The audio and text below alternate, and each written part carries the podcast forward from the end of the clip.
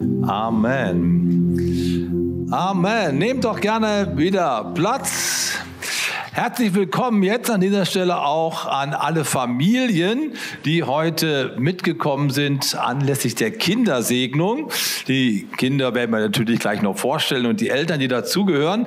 Aber wie immer, bevor wir zur eigentlichen Segnung kommen, ein paar Worte zum Sinn und Zweck und zur Bedeutung dieser großartigen Handlung, dieses gemeinsamen Gebets für frische Erdenbürger. Das ist großartig. Heute haben wir den Michel da und die Aurelia. Die stehen hinten schon bereit.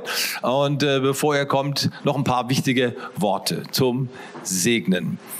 Was bedeutet segnen? Warum machen wir das und warum reicht es eigentlich nicht, wenn die Eltern zu Hause im Wohnzimmer einfach ihre Hände auf das Kind legen und äh, Gott anrufen? Das ist eine großartige Sache. Das haben die auch schon alles mindestens, mindestens zehnmal gemacht oder hundertmal, keine Ahnung. Wenn wir das als Kirche machen, als gesamte Gemeinschaft der Glaubenden, hat es eine besondere Bedeutung, eine besondere Kraft und die wollen wir heute Morgen uns mal kurz vor Augen halten. Ich fange mal an bei den Begriffen für segnen. Es gibt in der Bibel ja zwei Kapitel sozusagen oder zwei Teile, das Alte Testament und das Neue. Und im Alten Testament finden wir eine Sprache, die hebräische Sprache und im Neuen das Griechische. Und dann kommt auch noch das Latein dazu, was unsere Sprache geprägt hat. Und segnen heißt eigentlich nichts anderes. Benedizere, Berek, Eulogia, das sind die Worte aus den verschiedenen Sprachen. Heißt alles das Gleiche. Gute Worte machen ah, gute Worte machen. Also ich meine, das ist ja nun wirklich sehr, sehr trivial. Wenn das alles ist, ist da nicht ein bisschen mehr dabei? Nun, gute Worte machen und gute Worte proklamieren oder gute Worte ähm, über einen Menschen aussprechen und damit Welten aufmachen, das ist noch ein Unterschied. Also wenn wir segnen, dann bedeutet das so viel, wie dass wir in der unsichtbaren Welt, in der geistlichen Welt eine Türe aufmachen zur Gotteswelt. Das ist die Verheißung, die Gott seiner Kirche gegeben hat. Wenn ihr Menschen loslöst, werden sie auch im Himmel losgelöst sein. Das ist eine großartige Verheißung und genau das wollen wir als ganze Kirche tun. Wir wollen etwas lösen, Möglichkeiten lösen in Gottes Namen und in Gottes Auftrag, die dann auch greifen. Und ich habe euch ein Gemälde mitgebracht von, äh, von Rembrandt, der stellt das sehr schön dar, wie hier zwei Enkeltöchter oder zwei Enkelsöhne in dem Fall gesegnet werden. Und der alte Mann ist eigentlich fast blind, er kann nicht mehr viel sehen. Aber eins hat er, er hat eine Begegnung mit Gott gehabt. Er ist der Repräsentant Gottes in seiner Zeit, er ist der Stammvater und äh, er wird von seinem Sohn gebeten, bitte lege als Vertreter Gottes hier deine Hände auf meine Kinder und sprich über ihnen etwas aus. Und was dann Jakob ausgesprochen hat, das waren prophetische Worte, die sich tatsächlich auch erfüllt haben. Und daran wollen wir heute uns festhalten. Eulogia, das gute Wort, es wird in der Bibel verwendet, sowohl für das Handeln Gottes oder das Sprechen Gottes über uns. Ganz am Anfang schon in der Bibel heißt es, und Gott sah an, was er geschaffen hatte, und er segnete es und sprach Gutes über dieser Schöpfung aus, damit die Schöpfung zur Erfüllung des Auftrages kommt, den Gott gegeben hat. Segen setzt Bestimmung frei. Und ähm, das andere ist, dass Menschen den gleichen Begriff verwenden, um Gott zu loben. Ja, gute Worte machen. Ja, wenn wir loben und preisen, machen wir gute Worte und danken Gott, nicht wahr? Und umgekehrt oder eigentlich mit Gott angefangen, ist es so, dass Gott über uns erstmal was Gutes ausspricht und damit unser Leben in eine ganz andere Dimension reinstellt, uns in ein völlig neues Verhältnis hineinruft. Und dann ist unsere Antwort, äh, der Lobpreis. Augustinus hat mal Folgendes gesagt. Wir wachsen, wenn Gott uns segnet. Und wir wachsen, wenn wir Gott preisen. Das gleiche Wort. Und er vergleicht das mit dem Regen. Er sagt, wenn Gott, von Gott kommt der Regen und aus unserem Erdreich wächst, wächst die Frucht hervor. Und so ist quasi Segen und Loben irgendwie ganz nah beieinander. Und jetzt, weiß, jetzt weißt du auch, warum du dich gut fühlst als Christ, wenn du Gott preist. Ne? Wenn du nämlich Gott lobst und preist, wird irgendwie in der himmlischen Welt etwas freigesetzt und Segen kommt auf dich herunter. Das ist quasi der Regen, der dann auf dich kommt und dich äh, erfrischt. Das ist die, der Zusammenhang. Und wenn wir jetzt gemeinsam als Kirche beten für die Kinder, die sind schon gerade ungeduldig, ihr merkt es, die schreien schon, die müssen jetzt nach vorne, dann äh, wollen wir diese, diese Gedanken einfach mitnehmen. Und die Eltern dürfen gern schon mal kommen. Und ich sage einfach noch mal ganz kurz, was wir jetzt hier machen. Wir werden jetzt ähm, als Verantwortliche in der Kirche die Hände auflegen und ein Zeichen auf, das, auf die Stirn des Kindes machen, ein Signum. Und von Signum kommt das deutsche Wort Segen. Das ist nämlich aus dem Lateinischen entlehnt. Das heißt, ein Zeichen zu setzen, da kommen die schon, gleich stelle ich euch vor, ein Zeichen setzen, das ist ein eine zeichenhafte Handlung und gleichzeitig eine bedeutungsvolle Handlung. Das ist ganz wichtig. Zeichenhaft und bedeutungsvoll, weil mit dem Zeichen eine Verheißung einhergeht, die sich erfüllen wird. Davon sind wir fest überzeugt. Und das Zweite ist, natürlich, die Eltern wollen die Kinder, die sie empfangen haben vom lieben Gott, auch wieder zurückgeben in die Hände Gottes, weil sie ganz genau wissen, wir können nicht jeden Augenblick bei dem Kind sein, wir können nicht immer da sein und aufpassen und überhaupt sind wir auch eigentlich zu schwach, um äh, das zu tun, was sie brauchen. Wir brauchen dringend Hilfe und deswegen bringen sie die Kinder ins Haus Gottes und sagen, Gott, hier sind sie, wir geben sie in deine Hände zurück. Das ist was sehr, sehr Wichtiges und etwas sehr Bedeutungsvolles. Und wir als Kirche sind irgendwie auch mit dabei, denn wir sind ja das Haus, wir sind der Raum, in dem das alles stattfindet. Ihr habt eure private Wohnung und euer privates Haus, eure Familie, aber ihr gehört auch zu einer größeren Familie, einer Heilsgemeinschaft und das sind wir. Und deswegen haben wir alle auch eine Verantwortung. Wir alle sind mit reingenommen in diesen Segen, denn wir alle miteinander bilden einen Schutzraum, einen geistlichen Schutzraum, der dann auch für die Kinder so ein Ort ist, an dem sie aufblühen können. Jeder, der schon mal ähm, in die Kirche gekommen ist und schon lange nicht mehr da war, Sehnsucht hat nach der Gegenwart Gottes, der wird das vielleicht so auch kennen. Wow, ist das wieder gut im Haus Gottes zu sein. Das ist genau der Spirit, der mich nach vorne bringt. Und das glauben wir, dass das hier passiert, dass die Kinder ermutigt. Und zum Schluss wollen wir auch für die Eltern beten, dass ihr es gut macht und äh, dass Gott euch gebraucht. Und ihr seid quasi Gottes Stellvertreter für das Kind. Die erste Begegnung mit Gott machten die Kinder über euch. Okay, jetzt möchte ich die Febe bitten, dass sie auch mal nach vorne kommt. Und ähm, wir wollen jetzt mal mit der Aurelia anfangen. Die Aurelia hat auch einen Bibelvers bekommen, den wir ihr jetzt zusprechen möchten und auch über der Aurelia aussprechen wollen, so als Proklamation, als Glaubensbekenntnis sozusagen. Das kann man die Febe machen von ihrem Mikrofon aus. Ja, du hast einen ganz tollen Vers und zwar von allen Seiten umgibst du mich und hältst deine schützende Hand über mir. Psalm, Psalm 139. 139. Und wer den Psalm 139 kennt, der weiß, der Psalmbeter, er kann nicht mehr. Das ist der Kontext. Er kann einfach nicht mehr. Er sagt, das gibt es überhaupt nicht. Von allen Seiten umgibst du mich. Ich kann bis zum äußersten Meer der Welt reisen und du bist auch schon da. er ist quasi, dieser Psalmbeter ist so überwältigt davon, dass, dass Gott immer da ist und immer schon gewartet hat, dass er den Lobpreis ausbricht und sagt, wow, ich bin wunderbar gemacht. Und das ist dein Zusammenhang, liebe Aurelia. Und ich glaube, ich darf dir von Gott sagen, du wirst mal eine große Worshipperin des Herrn. Weil du so erstaunt bist und überwältigt bist. Das gibt es ja gar gar nicht. Gott ist immer da. Er ist immer schneller als ich und er ist immer gut zu mir. Und ähm, wir wollen jetzt für die kleine Aurelia beten. Mal gucken, ob du zu mir kommst. Was glaubst du? Wir, probieren es einfach mal aus. Mir ein bisschen helfen, Febi. Ich habe nämlich kein, kein Headset. Das ist ein bisschen schwierig. Da kommen wir jetzt zu mir. Aurelia. Oh, wir müssen das so machen, dass die Kinder auch sehen kann. So, da ist sie doch. Hä? Aurelia, jetzt segnen wir dich. Jetzt segnen wir dich. Im Namen des Vaters und des Sohnes und des Heiligen Geistes. Und wir rufen, großer Gott im Himmel, wir danken dir, Frau Aurelia. Sie ist ein Geschenk Gottes. Und wir danken dir, dass du immer schon da bist, wenn sie unterwegs ist, dass du immer schneller bist, von allen Seiten sie bewahrst, behütest, umgibst. Und jetzt befehlen wir sie ganz offiziell als ganze Kirche in deine Hände. Großer Vater im Himmel, halte Aurelia fest Führe du sie durch ihr ganzes Leben. Lass deine Gegenwart niemals von ihr weichen. Schenke die richtigen Freunde, das richtige Umfeld, Herr, in dem sie aufblüht.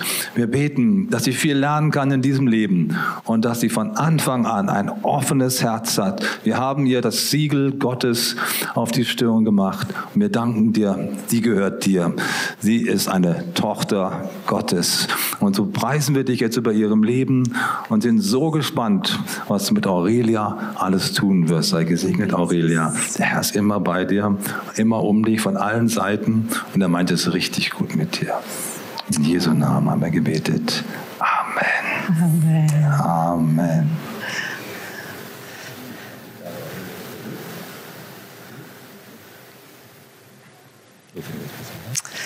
Und wir wollen euch als Eltern segnen. Herr, ich danke dir so sehr für dieses Geschenk, das du Veronika und Thomas gegeben hast. Herr, ich danke dir, dass du ihnen Aurelia in die Hand gegeben hast. Herr, damit sie sich freuen, aber auch damit sie wirklich dich, Herr, in ihr Leben hineinpflanzen können.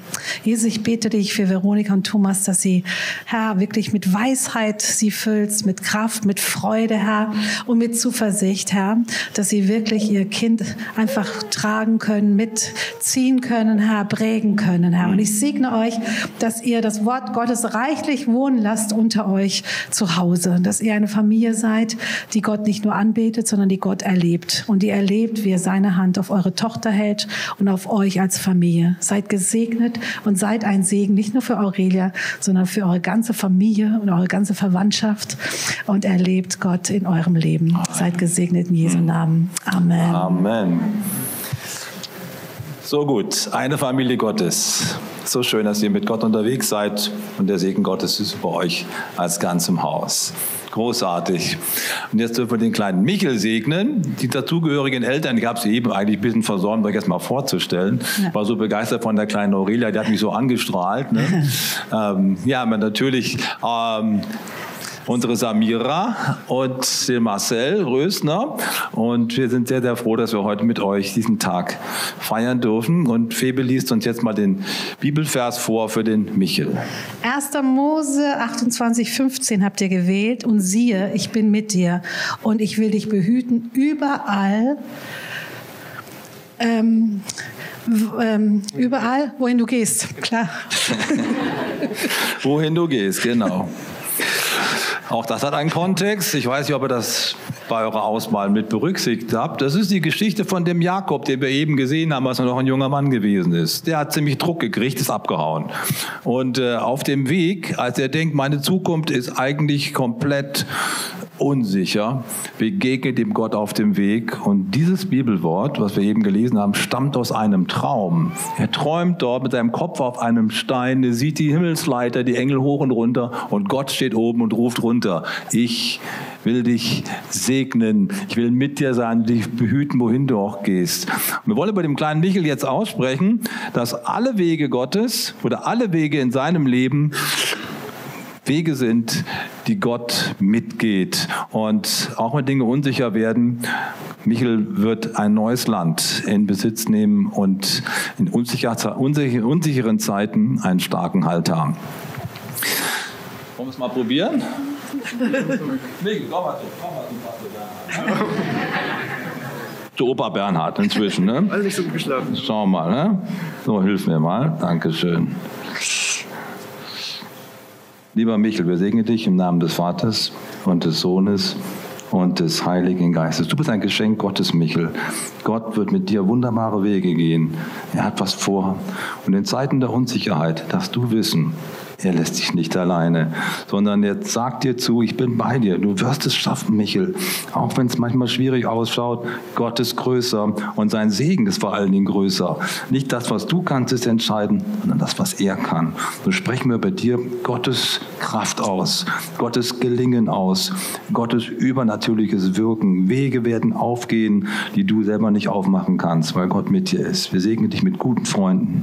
Wir segnen dich mit Frieden in deinem Herzen, mit Glauben, der dich durchträgt. Und lieber Michel, du wirst ein vielgeliebter sein, ein vielgeliebter. Viele Menschen werden dich mögen und werden dir zusprechen. Du bist ein wunderbarer Mensch. Du bist ein Mensch der Ruhe, der Zuversicht, des Ausgleichs. Und damit segnen wir dich jetzt. Lerne viel im Leben und lass von Gott dein Herz erfüllt sein. Gott hat Freude über dir und er wird dein Leben benutzen, um andere Menschen zu segnen. In Jesu Namen haben wir gebetet. Amen. Halleluja. Und ich danke dir, Herr, dass du auch Marcel und Samira diesen Segen gegeben hast mit dem kleinen Michel. Herr, sie sind eine gesegnete Familie. Und ich bitte dich, Herr, dass ihr Leben wirklich unter deiner Hand ist, Herr. Von allen Seiten, Herr, sollst du sie bewahren und beschützen und sollst ihnen immer wieder Weisheit, Kraft und Mut geben, in der heutigen Zeit ihr Kind so zu erziehen, dass es dich liebt, dass es in den Eltern dich sieht, Herr. Ich bete für diese Familie, Herr, dass Christus in ihnen wohnt, Herr, und dass ihr Leben wirklich gezeichnet ist von deiner segnenden Hand. Danke, dass wir als Kirche sie segnen dürfen, sie begleiten dürfen. Und wir bitten dich jetzt, Herr, dass du wirklich, Herr, sie einfach so Wunder über Wunder schenkst in ihrem Leben. Und danke für den Michel, danke für Samira und Marcel, Herr. Herr, wir danken dir, dass sie dich lieben und du liebst sie. Danke dafür. Amen. Möchte noch was sagen, Samira. Heute Morgen habe ich für dich gebetet und da stand mir das Bild vor Augen von den Weinschläuchen. Jesus sagt, neuen Wein füllt man nicht in alte Schläuche, sonst zerreißt er und der gute Wein wird verschüttet. Ich glaube, ich soll dir sagen, es kommt eine Zeit, wo die Art, wie du mit dem Michel umgegangen bist, ähm, eine neue Phase braucht. Und der Michel wird vielleicht mit sehr viel Energie, mit so wie ein junger Wein, sehr viel Turbulenzen reinbringen in dein Leben. Das kann passieren. Aber Gott möchte dir sagen, du brauchst neue Schläuche. Das heißt, einen neuen Zugang zu ihm, eine neue Art und Weise, eine neue Rolle auch, die du einnehmen darfst. Und da möchte Gott dich reinführen. Denn es ist der gleiche Stoff, es ist Wein. Er ist nur ein bisschen wilder als der alte. Und Gott möchte dir helfen, mit solchen Herausforderungen gut umzugehen. Und ähm, deswegen spreche ich dir das zu. Gott hat gute neue Weinschläuche für dich vorbereitet, sodass du in eine völlig neue Rolle reinwachsen darfst, die wunderbar ist. Sei gesegnet und du natürlich auch mal lieber. Wir wollen jetzt gemeinsam aufstehen als ganze Kirche und miteinander unseren Glauben bekennen. Ihr dürft euch gerne umdrehen. Auf der Folie kann man es dann mitlesen. Und unser Wunsch ist, dass die Kinder, die wir hier gesegnet haben, in den Glauben hineinwachsen, den wir als ganze Christenheit miteinander teilen. Ich glaube an Gott, den Vater, den Allmächtigen, den Schöpfer des Himmels und der Erde und an Jesus Christus, seinen eingeborenen Sohn, unseren Herrn, empfangen durch den Heiligen Geist geboren von der Jungfrau Maria, gelitten unter Pontius Pilatus, gekreuzigt, gestorben und begraben, hinabgestiegen in das Reich des Todes, am dritten Tage auferstanden von den Toten, aufgefahren in den Himmel. Er sitzt zu Rechten Gottes, des allmächtigen Vaters.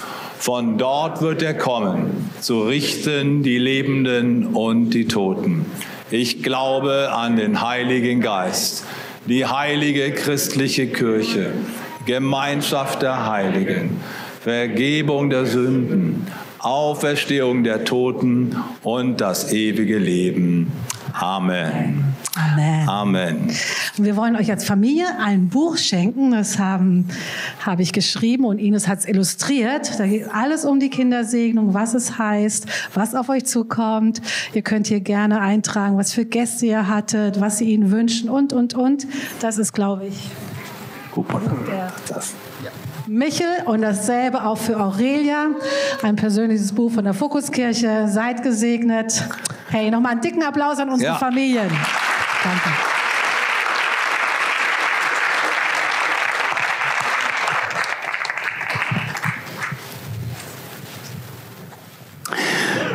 So gut. Hey, wir haben bei dieser Kindersegnung ein äh, drittes Kind vergessen, was wir heute noch segnen wollen. Und für dieses Kind haben wir ein Bild mitgebracht. Und das ist dieses Bild. Dieses Kind. Und äh, dieses Kind ist heute mittlerweile ein geistlicher Vater geworden. Erkennt irgendjemand dieses Bild? Pastor Bernhard, mittlerweile nicht mehr Kind, sondern geistlicher Vater. Und Bernhard, für alle, die es nicht wissen, Pastor Bernhard wird heute 60 Jahre alt. Er ist natürlich noch viel jünger. Bernhard, komm doch mal kurz mit mir auf die Bühne. Also darfst auch noch gerne hier einige Highlights der letzten Jahrzehnte auf dem Bau der Bibelschule. Sehe ich richtig. Wir wollen ja ein bisschen dich auch kennenlernen. Hier, so sah er mal aus. So sieht er eigentlich immer noch aus, oder? Und äh, bei deiner Ordination, Bernhard, vor vielen, vielen Jahren und äh, in deinem ersten Job in Bayreuth, ähm, hier mit deiner wunderschönen Frau Febe.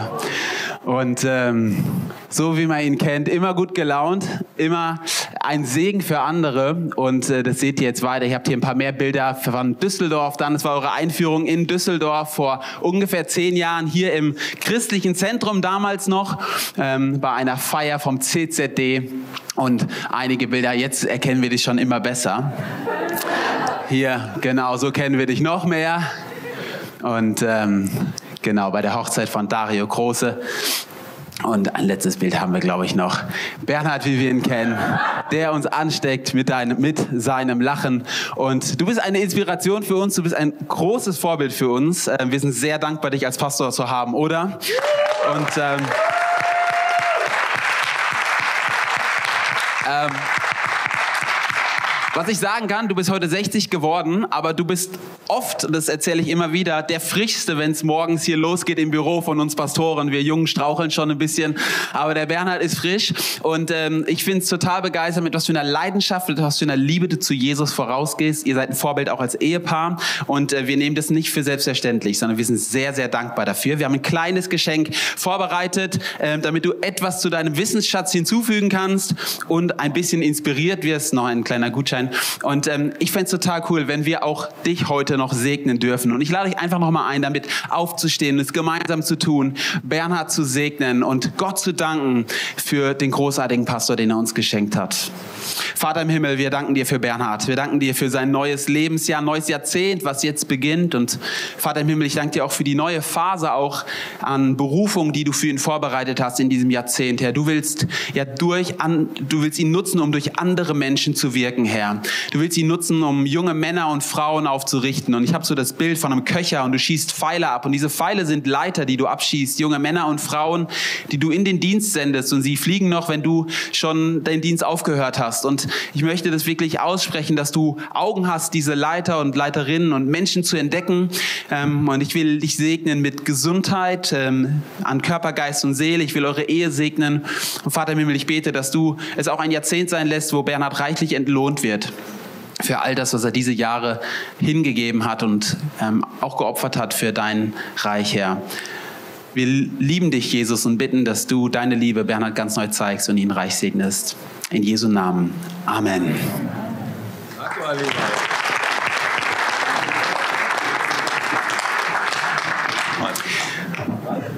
Video ab.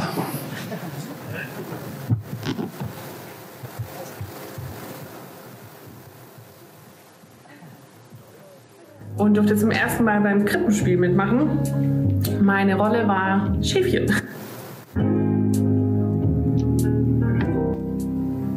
Ich war ungefähr fünf Jahre alt und durfte zum ersten Mal beim Krippenspiel mitmachen.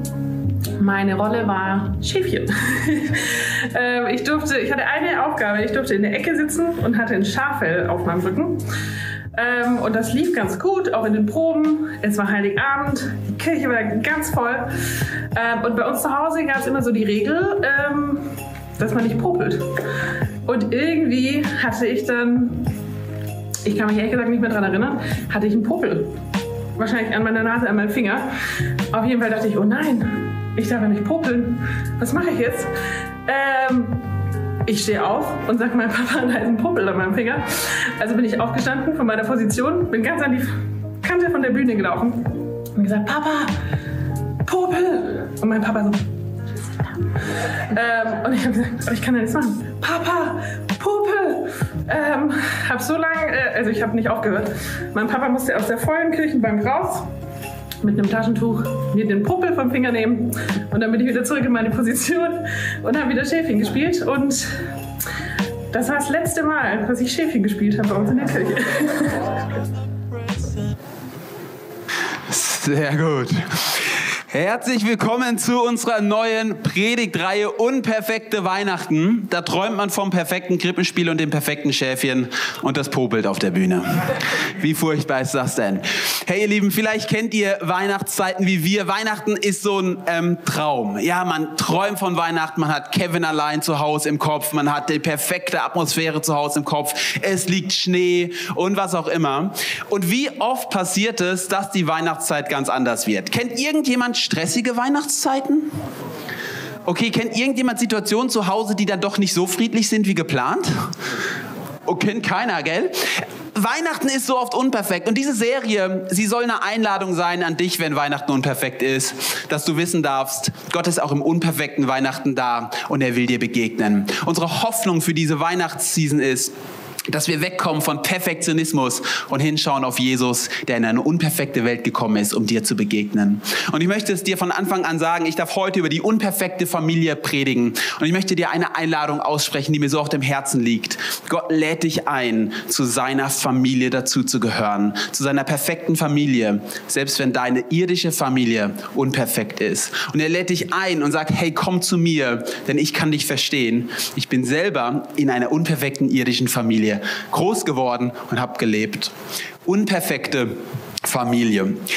George Burns soll mal Folgendes gesagt haben, das ist ein Schauspieler aus den USA. Das Schönste auf der Welt ist es, eine große, liebende, sich kümmernde, eng verbundene Familie zu haben in einer anderen Stadt. Ich weiß nicht, ob du es auch kennst, manchmal schafft ja auch Distanz Nähe. Aber nicht alles an unseren irdischen Familien ist perfekt. Und ich habe es gerade eben schon angeteasert. Die gute Botschaft ist, Jesus kam, nicht, Jesus kam nicht für perfekte Familien. Jesus kam auch nicht für perfekte Menschen. Jesus kam selbst in eine unperfekte Familie.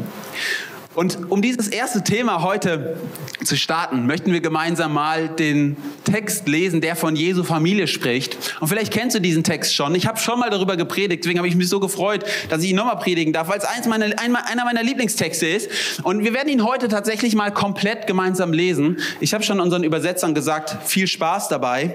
Wir starten rein in Matthäus 1 und lesen die ersten 16 Verse.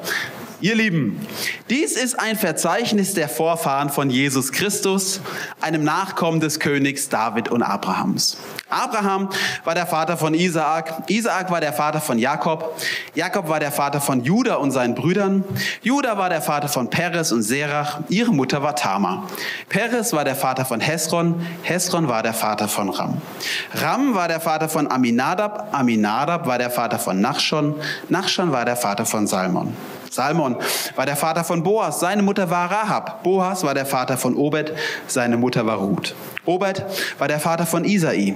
Isai war der Vater von König David. David war der Vater von Salomo. Seine Mutter war Bathseba, die Witwe Urias. Salomo war der Vater von Rehabeam. Rehabeam war der Vater von Abia. Abia war der Vater von Asa. Seid ihr noch dabei? Asa war der Vater von Joschafat. Joschafat war der Vater von Joram. Joram war der Vater von Usia. Usia war der Vater von Jotam. Jotam war der Vater von Ahas. Ahas war der Vater von Hiskia. Hiskia war der Vater von Manasse. Manasse war der Vater von Amon. Amon war der Vater von Josia. Josia war der Vater von Joachim und seinen Brüdern, die in der Zeit des babylonischen Exils geboren wurden. Nach dem babylonischen Exil, Joachim war der Vater von Shealtiel. Shealtiel war der Vater von Zerubabel. Vielleicht ein schöner Name, falls ihr schwanger seid. Zerubabel war der Vater von Abihud. Abihud war der Vater von Eliakim. Eliakim war der Vater von Asor. Asor war der Vater von Zadok. Zadok war der Vater von Achim. Achim. Achim war der Vater von Eliud. Eliud war der Vater von Eleazar. Eleazar war der Vater von Matan. Matan war der Vater von von Jakob. Jakob war der Vater von Josef, dem Ehemann Marias. Maria war die Mutter von Jesus, der Christus genannt wird. Hey, falls du heute das erste Mal hier bist, hast du schon bereut, hier zu sein. Aber die gute Nachricht ist, du bist nicht eingeschlafen, wir sind noch dabei. Warum in aller Welt steht so ein Text in der Bibel? Und im Alten Testament hätte man es ja noch vermutet, im Neuen Testament. Warum? Familienstammbaum von Jesus. Ja, warum steht es da drin? Wir, wir heute haben überhaupt keinen Bezug mehr zu sowas. Warum, warum fällt es uns so schwer, so Texte wie das hier zu lesen und zu sagen, juhu, das ist aber ein tolles Wort vom Herrn? Nun, zum einen, weil wir die Kultur nicht kennen. Du musst wissen, wir leben heute in einer globalisierten Welt, aber auch in einer individualisierten Welt. Das Individuum zählt mehr eigentlich als die Familie, gerade in der westlichen Welt. Es gibt noch viele Nationen, wo das anders ist. Damals war das anders. Damals hat man in einer kollektivistischen Gesellschaft gelebt. Das heißt, die Familie, die Herkunft, die Abstammung, sie war extrem wichtig. Gerade für Priester war es im Alten Testament wichtig, nachweisen zu können, von wem sie abstammen. Aber speziell für Könige war der Stammbaum extrem wichtig. Warum? Ein König musste nachweisen können, dass er von königlichem Blut ist. Ein König musste mit seinem Stammbaum zeigen können, dass er eine vorbildliche Familie hat. Ein König musste zeigen, dass er eine edle Familie hat. Ein König damals musste mit seinem Stammbaum zeigen, dass er geeignet ist für den Thron. Und deswegen, was man damals gemacht hat, ist, dass Stammbäume von Königen tatsächlich ein bisschen frisiert wurden oft, weil man die negativen, die Eskapaden, die negativen äh, Geschichten rausgelassen hat und nur die Helden der Geschichte gezeigt hat, dass man sagen kann, wow, der stammt ja von Held zu Held zu Held ab. Das ist wahrlich ein König. Und deswegen ist es auch so wichtig, dass hier am Anfang Matthäus den Stammbaum von Jesus einfügt, weil Jesus erhebt einen Anspruch, sagt Matthäus. Wir lesen mal Vers 1. Da heißt es, dies ist ein Verzeichnis der Vorfahren von Jesus Christus, einem Nachkommen des Königs Davids und Abraham. Matthäus will uns Jesus vorstellen. Und er sagt, Jesus ist nicht nur irgendjemand, der heißt nicht Jesus mit Nachnamen Christus, sondern Jesus heißt so viel wie Retter und Christus kann man übersetzen mit der Gesalbte, der Messias. Das heißt, im ersten Vers, wir lesen das und denken sich, ah ja, Jesus Christus kennt mal. Wenn ein Jude damals diesen Vers gelesen hat, dann hat er gelesen, das ist der Stammbaum von dem Messias. Und ihr wisst es, die Juden warten bis heute auf einen Messias. Im ganzen Alten Testament haben die Juden darauf gewartet, dass ein Retter kommt, der sie befreit und der sie, der sie führt in ein verheißenes Land, was noch aussteht. Und Matthäus sagt, das ist der Messias. Jesus ist dieser Retter, er ist der Messias. Und dann sagt er noch, er ist ein Nachkomme des Königs Davids und von Abraham. Also krasser kannst du in, in der Geschichte des Volkes Israel nicht auftrumpfen, wenn du sagst, König David, der größte König aller Zeiten, er ist ein Vorfahre. Jesus ist von königlichem Blut und er ist auch noch ein Nachkomme von Abraham, dem Stammvater Israels quasi der Gründervater von Israel. Er ist ein Nachkomme der wichtigsten Person. Also wenn ein Jude diesen ersten Vers gelesen hat, hat er gesagt, wow, jetzt kommt bestimmt der krasseste Stammbaum, den es gibt. Jetzt kommt eine überwältigende Familiengeschichte. Du schläfst ein bei der Familiengeschichte. Ein Jude wurde wahrscheinlich aufmerksam und hat geschaut. Aber ich will dir eins sagen. Jesus zeigt uns mit diesem Stammbaum schon was super Schönes. Die Geschichte, die wir gleich lesen werden, diesen Stammbaum, das ist keine perfekte Familie. Das ist eine unperfekte Familie. Und Jesus selbst stellt sich als den König der Welt vor, der in eine unperfekte Familie hineingeboren wird. Ich will dir mal ein paar Charaktere aus seinem Stammbaum kurz vorstellen. Erstmal kurz vier Männer und dann vier Frauen. Das erste ist, hier haben wir Abraham. Ja, Abraham ist zwar der Stammvater Israels, aber Abrahams Geschichte, wenn du sie mal liest, ist auch eine Geschichte, wo es auch mal drunter und drüber gibt. Der Angst hat, der lügt, der gibt seine Frau zweimal weg. Das ist zweimal zu viel, sage ich euch. Jakob, der nächste Mann, der im Stammbaum steht, er ist ein Betrüger, ein Fersenhalter, ein Dieb. Er ist ein Erbschlichter. Erbrecht erschlichen hat er. Judah, Judah war ein Sklavenhändler. Er war ein Freier. Er hat mit seiner Schwiegertochter geschlafen. Wilde Geschichte. David, König David, ja, der größte König. Und trotzdem war er ein Ehebrecher und Mörder. Das ist schon mal das eine. Aber jetzt kommt was anderes Faszinierendes. In einem Stammbau von einem König durften keine Frauen vorkommen. Das ist nicht so, dass es heute so wäre, sondern damals war es so in der Antike. Der Stammbau eines Königs musste perfekt sein. Es waren nur Männer. Und jetzt lesen wir hier in diesem Stammbaum, und ich lese euch mal Vers 3 vor. Judah war der Vater von Peres und Serach. Ihre Mutter war Tamar. Peres war der Vater von Hesron, Hesron war der Vater von Ram. Warum erwähnt Matthäus in seinem Stammbaum eine Frau? Also er hätte sie einfach rauslassen können. Und warum erwähnt er Tamar? Also ich weiß nicht, ob du Tama kennst. Ihre Geschichte kannst du in 1. Mose 38 nachlesen. Ähm, ich will es mal so sagen, es ist eine ziemlich düstere Geschichte. Und ähm, in einer absoluten Notsituation schläft sie mit ihrem Schwiegervater und wird schwanger von ihm. Also eine absolut krasse Geschichte, wir würden es heute Inzest nennen. Eine Geschichte, eines der dunkelsten Kapitel in diesem Stammbaum. Und wir denken, warum fügt er die ein? Also er hätte sie ja rauslassen können. Jetzt gehen wir mal einen Vers weiter. Jetzt sagst du, ja gut, ist irgendwie da reingerutscht. Salmon, Vers 5, war der Vater von Boas. Seine Mutter war Rahab. Bleiben wir mal hier stehen. Warum fügt er hier Rahab ein? Also er hätte ja auch einfach sagen können, Salmon war der Vater von Boas. Punkt.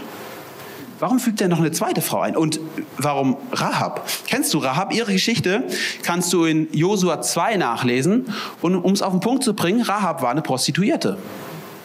Das heißt, Jesus hat in seiner Geschichte im Stammbaum eine Vorfahrin, die Prostituierte ist. Ihre Geschichte war in dem Sinne gute, da sie Isra das israelitische Volk rettete. Und trotzdem war ihre Geschichte eigentlich eine dunkle Geschichte, eine traurige Geschichte. Dann geht der Vers weiter und da heißt es, Boas war der Vater von Obed. Seine Mutter war Ruth. Wieso wird Ruth erwähnt? Warum wird eine dritte Frau erwähnt? Und jetzt sagst du, hey, das Buch Ruth kenne ich. Ruth ist doch eine noble Frau, eine vorbildliche Frau. Das Problem ist nur, ihr Lieben, Ruth war Ausländerin. Ruth war keine Israelitin. Und wenn du ein König von Israel werden willst, ist es schlecht, dass du sagst, meine Vorfahren sind noch nicht mal aus Israel. Also das ist schlecht, wenn du sagst, ich will zur deutschen Nationalmannschaft gehören, aber eigentlich habe ich keinen deutschen Pass. Also das, das passt nicht ganz zusammen. Warum fügt der Ruth ein? Warum, selbst wenn die Geschichte von Ruth nobel ist, warum sollte Matthäus, warum lässt er sie nicht weg? Und sagt, hey, es ist ein vorbildlicher israelitischer König. Und wir bleiben hier nicht stehen. In Vers 6 heißt es, Isai war der Vater von König David. David war der König, Vater von König Salomo. Seine Mutter war Bathseba, die Witwe Urias. Wieso wird Bathseba erwähnt? Warum eine vierte Frau? Und Bathseba kennen die meisten von uns wahrscheinlich noch. Bathsebas Geschichte ist eine Geschichte, die sichtbar macht, dass David nicht nur Ehebruch begangen hat, sondern dass er getötet hat. Dass er Mord, da ist Mord drin. In seiner, in seiner Geschichte ist, ist, ist ein uneheliches Kind. Warum? Warum fügt Matthäus all diese Frauen, all diese Personen hier in diesen Stammbaum? Es ist meiner Meinung nach wahrlich eine unperfekte Familie. Und ich glaube, dass Matthäus uns vielleicht etwas sagen will. Könnte es sein? Vielleicht will Matthäus tatsächlich, indem er diesen Stammbaum am Anfang von seinem Evangelium setzt, einen Punkt machen. Und ich glaube, dass dieser Punkt wie folgt klingt. Jesus kam nicht, um Zerbrochenes zu verstecken, sondern um es zu heilen. Jesus kam nicht, um Zerbrochenes zu verstecken, sondern um es zu heilen. Hey, ich möchte dir eins sagen, Religiosität hat ein Ziel. Sie will Zerbrochenes verstecken. Hey, wir ziehen uns alle schön an an Weihnachten und jeder, jeder kommt hier rein und ist total happy, aber eigentlich in uns sind wir zerbrochen. Ich möchte dir eins sagen, das ist Religiosität, das ist Tradition. Aber Jesus kam nicht, um Zerbrochenes zu verstecken. Er kam es, um es zu heilen. Und ich möchte sagen, das ist eine gute Botschaft für dich. Hey, denn die Botschaft ist, wenn deine Familie zerbrochen ist, wenn deine Beziehungen zerbrochen sind, dann bist du genau richtig hier. Wenn deine Familie so ist, dass du sie nicht gerne vorstellst oder dass du auf Weihnachten zugehst, auf Heiligabend zugehst und du denkst dir, hey, ganz ehrlich, mir bammelt es vor Heiligabend, dann ist die Botschaft für dich. Jesus kam, um das Zerbrochene zu heilen und nicht um es zu verstecken. Man kann es auch anders sagen. Jesus kam nicht, um Sünde zu verstecken, sondern um sie zu überwinden. Schau mal, Jesus hätte als Retter der Welt es doch durchaus machen können. Die, die Schrift ist ja inspiriert von Gott, also von seinem Geist. Er hätte doch den Matthäus so leiten können, dass er dem Matthäus quasi mal so durchgibt, ey Matthäus, wenn du meine Geschichte aufschreibst, nur die guten Leute erwähnen. Das macht Jesus nicht. Warum? Weil Jesus gar nicht den Anspruch hat, ich muss in eine perfekte Familie gekommen sein, weil er sowieso nicht gekommen ist, um Sünde zu verstecken. Weil er gekommen ist, um zu retten, was verloren ist. In Johannes 3, Vers 17 heißt es, denn Gott hat seinen Sohn nicht in die Welt gesandt, dass er die Welt richte, sondern dass die Welt durch ihn gerettet werde. Hey, Weihnachten ist eine Einladung an dich. Gott will dich retten. Gott will deine Familie retten. Gott will euch einladen in seine Familie. Ich kann mich noch so gut äh, erinnern, das habe ich vielleicht auch schon mal erzählt, als ich klein war ähm, war ich bei meinen Großeltern in meinen Ferien und ähm, irgendwie war ich einmal im Bad und ich kam auf die Idee, ich habe die Gardinen gesehen und ich kam auf die Idee, hey, könnte ich an diesen Gardinen irgendwie so Tarzan spielen? Und ich habe mich, wollte, dachte, hey, trage ich die Gardinen, ich hänge mich da so dran, ich könnte da so ein bisschen schwingen. Also gehe ich zum Fenster hin und nehme diese Gardinen so in der Hand, hänge mich voll dran und was passiert natürlich? Es tut einen Schlag und dieses ganze Ding mit der Gardinenstange fällt von oben runter. Ich habe mich so erschreckt, ich bin aus dem Klo raus, habe die Tür zugemacht gemacht, bin weg und habe keinem was erzählt. Habe einfach getan, als wäre nichts passiert. Irgendwann nach ein paar Stunden kommt so mein Opa zu mir sag mal, David, was ist denn da im Bad passiert? Hm, keine Ahnung. Äh, was soll ich? War noch nie im Bad die letzten drei Tage. Äh, was, was, soll, was soll da passiert sein? Und dann, ja, komm mal mit, David. Und dann schauen wir es an. Und natürlich liegt da die Gardine mit den Stangen auf dem Boden. Und ähm, mein Opa, äh, er war ziemlich handwerklich begabt, ist halt hingegangen, hat dieses Ding genommen, hat es hochgemacht, hat es festgeschraubt und die Sache war fertig. Und er schaut mich so an und sagt, David, du musst es nicht verstecken. Du darfst es mir sagen, wenn was kaputt geht. Und wisst ihr, was das Interessante ist? Weil ich es verstecken wollte, ist es kaputt geblieben. Hätte ich es zu ihm gebracht, hätte er es gefixt. Ich möchte dir eins sagen, wenn du Dinge in deinem Leben versteckst, dann bleiben sie zerbrochen. Und vielleicht kannst, hast du das Gefühl, hey, ich darf es Jesus nicht erzählen, aber ich sage dir eins, Jesus ist so viel liebevoller, als mein Opa es gewesen ist. Und Jesus kommt und er sagt, hey, wenn du mir zeigst, was zerbrochen ist, dann kann ich es heilen. Und ja, ich glaube und, und die Hoffnung will ich wirklich sagen. Ich habe so das Gefühl, ähm, wir sind, leben in so einer hoffnungslosen Welt. Hey, ich möchte einfach mal dir sagen, hey, Jesus ist in der Lage, die hoffnungslosesten Beziehungen von dir zu heilen und wiederherzustellen. Jesus ist in der Lage, die härtesten Knochen und die härtesten Steine in deiner Familie zu knacken, die härtesten Nüsse und Menschen zu ihm zu rufen. Jesus ist in der Lage, Situationen, die in deiner Familie seit Jahrzehnten nicht funktionieren, zu heilen und wiederherzustellen. Und Jesu Frage an dich ist, bringst du es ihm und legst du es ihm hin und sagst, Jesus, bitte heile es. Jesus, bitte stell's wieder her. Wenn du deine Sünde versteckst, wird sie zerbrochen bleiben. Wenn du deine Sünde Jesus hinstreckst, wird er sie heilen. Und wisst ihr, ich glaube, dass Matthäus diese Geschichte an den Anfang seines Evangeliums gestellt hat, weil es seine Biografie ist. Matthäus, der das Evangelium geschrieben hat, ist wahrscheinlich Levi Matthäus, der Zöllner. Er selber war ein Jude, der mit den Römern kollaboriert hat. Also ihr müsst wissen, dass das, äh, die Juden waren damals, ich sag mal, unterdrückt von den Römern, die die politische Macht waren. Und es gab einige Juden, die haben Angebote von den Römern angenommen und haben Posten von den Römern bekommen. Dafür wurden sie von ihrem eigenen Volk gehasst, weil sie waren Kollaborateure mit den Unterdrückern. Aber eigentlich wurden sie auch von den Römern gehasst, weil das waren nur Hilfsarbeiter, die die Römer brauchten. Das heißt, Levi Matthäus war eigentlich einer, der verhasst war bei seinem eigenen Volk und er war verhasst eigentlich bei den Römern. Der war ein Außenseiter. Ja, er hatte Geld, aber eigentlich war er eine zerbrochene Biografie. Und in Matthäus 9 wird erzählt, wie Jesus zu diesem Zolleinnehmer, zu diesem Matthäus kommt. Und ihr müsst euch vorstellen, Jesus war, Jesus war damals schon mit ein paar Jüngern unterwegs. Da waren Zeloten dabei, das waren jüdische Widerstandskämpfer, die haben die Römer gehasst. Da waren Donnersöhne dabei, hießen die, die waren ziemlich aufbrausend. Es war eine wilde Mischung von Jüngern. Und Jesus geht hin und sagt zu Matthäus, und dich will ich auch in meiner Mannschaft haben. Und dich will ich auch in meiner Familie haben. Und Matthäus berichtet, wie Jesus ihn ruft, ihn in seine Familie, in seine Jüngerschaft holt und er mit Jesus lebt. Und wisst ihr, wie Matthäus dieses Szenario abschließt? Er sagt, nicht die Gesunden brauchen einen Arzt, sondern die Kranken. Geht und lernt, was es heißt, Barmherzigkeit will ich, nicht Opfer.